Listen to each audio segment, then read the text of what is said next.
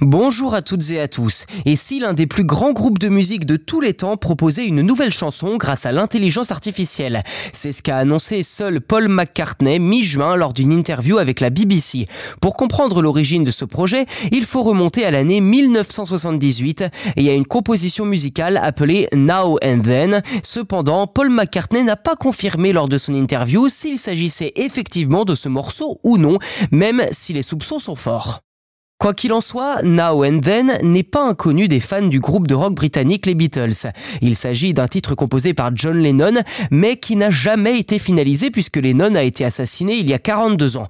Quelques mois avant sa mort, ce dernier avait tout de même pris le temps d'enregistrer plusieurs démos, dont des versions de Now and Then, en utilisant seulement le piano et sa voix. Les enregistrements étaient sur une cassette intitulée Pour Paul, mais en raison de l'absence de couplets satisfaisants et de la qualité d'enregistrement jugé médiocre de la voix de Lennon, selon George Harrison, Now and Then est resté au placard.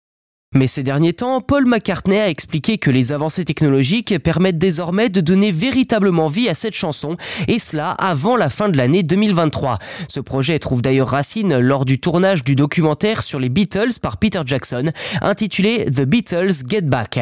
Le réalisateur néo-zélandais et son équipe avaient évoqué l'idée d'utiliser l'IA pour recréer la voix de John Lennon.